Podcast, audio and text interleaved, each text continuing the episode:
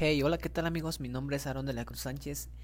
Somos el equipo número 3 y el día de hoy hablaremos de la medicina tradicional como herramienta holística dentro de la atención de la enfermería. Para esto nos acompañan mis compañeros de la Universidad Intercultural del Estado de México en la licenciatura de enfermería.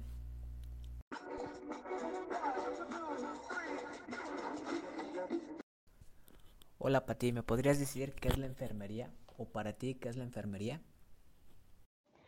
La enfermería es la ciencia del cuidado de la salud del ser humano, la cual abarca la colaboración a personas de todas las edades, familias, grupos y comunidades, enfermos o no y en todas circunstancias.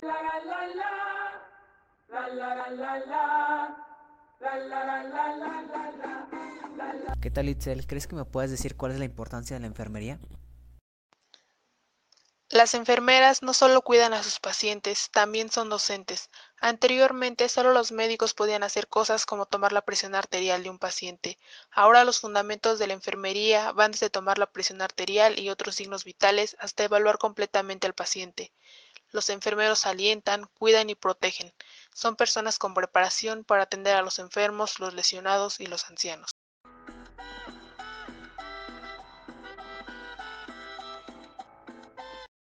Hola, ¿qué tal Leslie Gabriela? ¿Me podrías decir cuál es la adaptación de la medicina tradicional en la profesión de enfermería?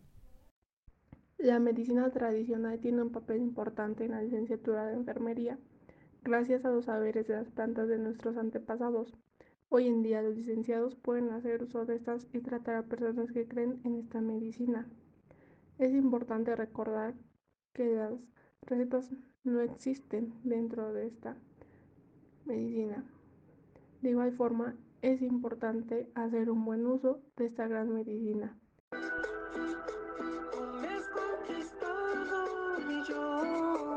Hola Fátima, ¿me podrías decir o contarme alguna historia importante de la medicina tradicional mexicana? Para mí, la historia importante de la medicina tradicional es la suma total del conocimiento, técnicas y procedimientos basados en las teorías, las creencias y las experiencias indígenas de diferentes culturas, utilizando para el mantenimiento de la salud, así como para la prevención, el diagnóstico y la mejora. Hola Gaby, ¿me podrías decir alguna definición de la medicina tradicional mexicana?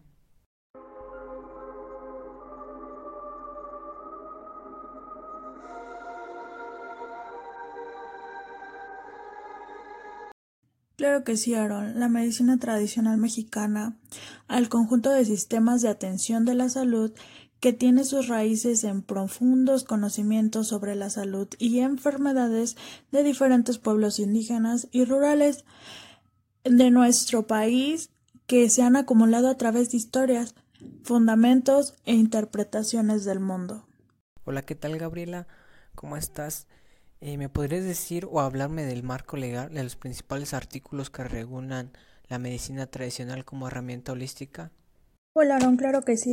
yo me basé en la ley Marco. Para mí los artículos más importantes es el artículo número 1, el artículo número 3, el artículo número 5, el artículo número 6 y el artículo número 12. Todos son importantes, pero para mí esos son más, más importantes, ya que nos habla sobre la medicina tradicional en los pueblos indígenas. El número 3 nos habla sobre la investigación de la medicina tradicional y el artículo número 5, el conocimiento tradicional, el 6, conocimientos tradicionales, así como el 12, nos habla sobre las normas y las recomendaciones que, que se da en, en los artículos cada uno de la medicina tradicional. Para mí esos son los más importantes.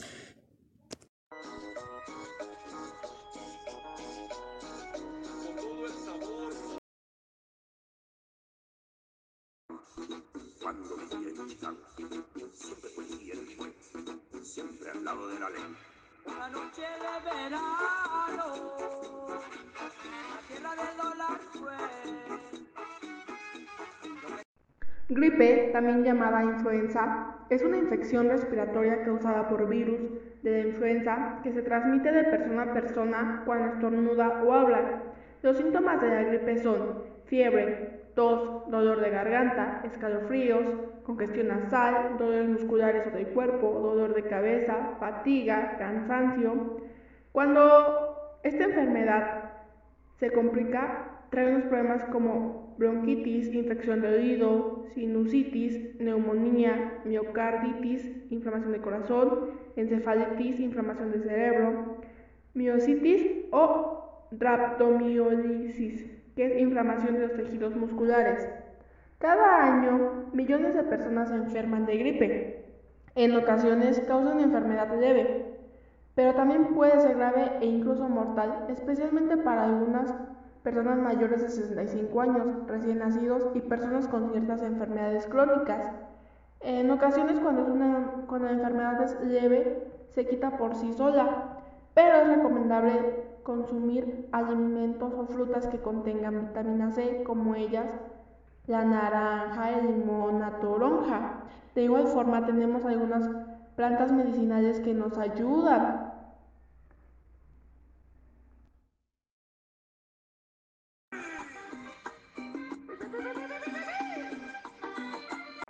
La enfermería es una profesión consciente. Es un trabajo humano con humanos. No solo requiere con trabajo correcto, sino una implicación desde uno mismo, dentro de muchas formas de llevar una vida sana, coherente, creíble y feliz basándonos en los principios de enfermería, amor, confianza, afecto y respeto.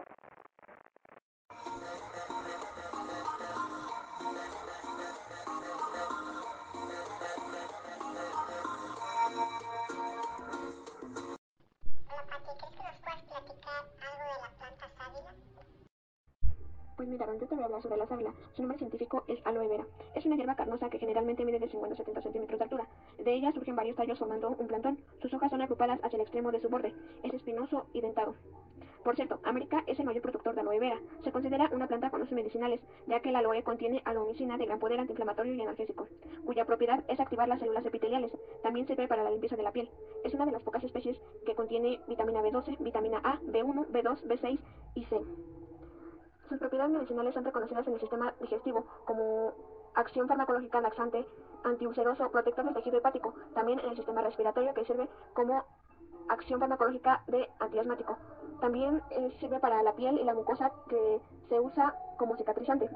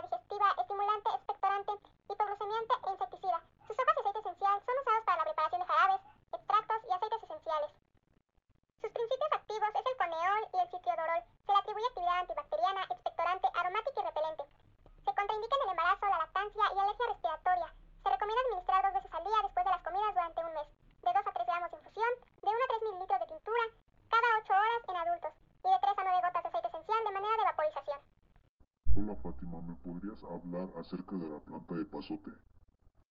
Oli, Oli, Aarón. Pues yo explicaré cómo nos ayuda el epazote en el sistema digestivo. El epazote es una planta medicinal utilizada en casi todo México para tratar diversos dolores estomacales, cólicos y parásitos intestinales.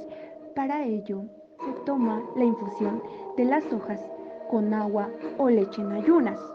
También se usa en otros padecimientos como diarrea, vómito, dolor de estómago.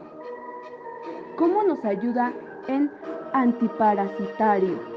Pues ayuda a eliminar, expulsar rápidamente los parásitos alojados en el sistema digestivo, de manera que hace las veces de un purgante antiinflamatorio que ayuda a tratar problemas como las hemorroides siempre que se beba en infusión. Antiinflatulento, dado que previene los gases estomacales cuando se las beben en infusión antes de cada comida. antiespamódico, ya que actúa como un potente digestivo que evita los cólicos y los dolores producidos durante la menstruación. Sería todo de mi parte, Aarón.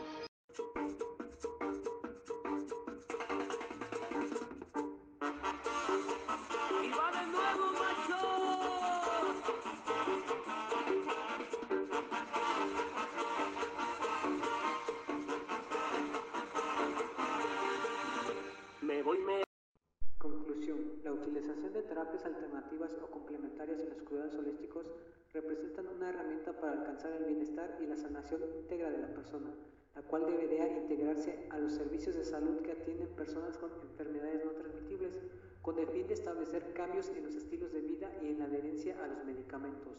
Dado lo anterior, se destaca que incorporen la mirada holística y humanista en los cuidados acompañamientos de la enfermería en las personas con enfermedades no transmitibles.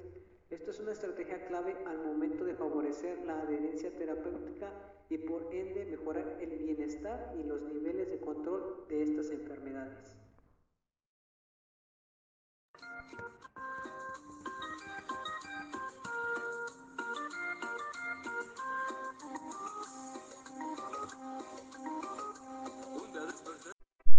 Es de suma importancia recordar que cada paciente es individualizado y que en esta medicina tradicional mexicana no existen recetas médicas. Hola, ¿qué tal amigos? Espero que se encuentren muy bien. Esto sería todo por el día de hoy. Muchas gracias por brindarnos un poco de su atención. Esto sería todo. Nos vemos hasta la próxima.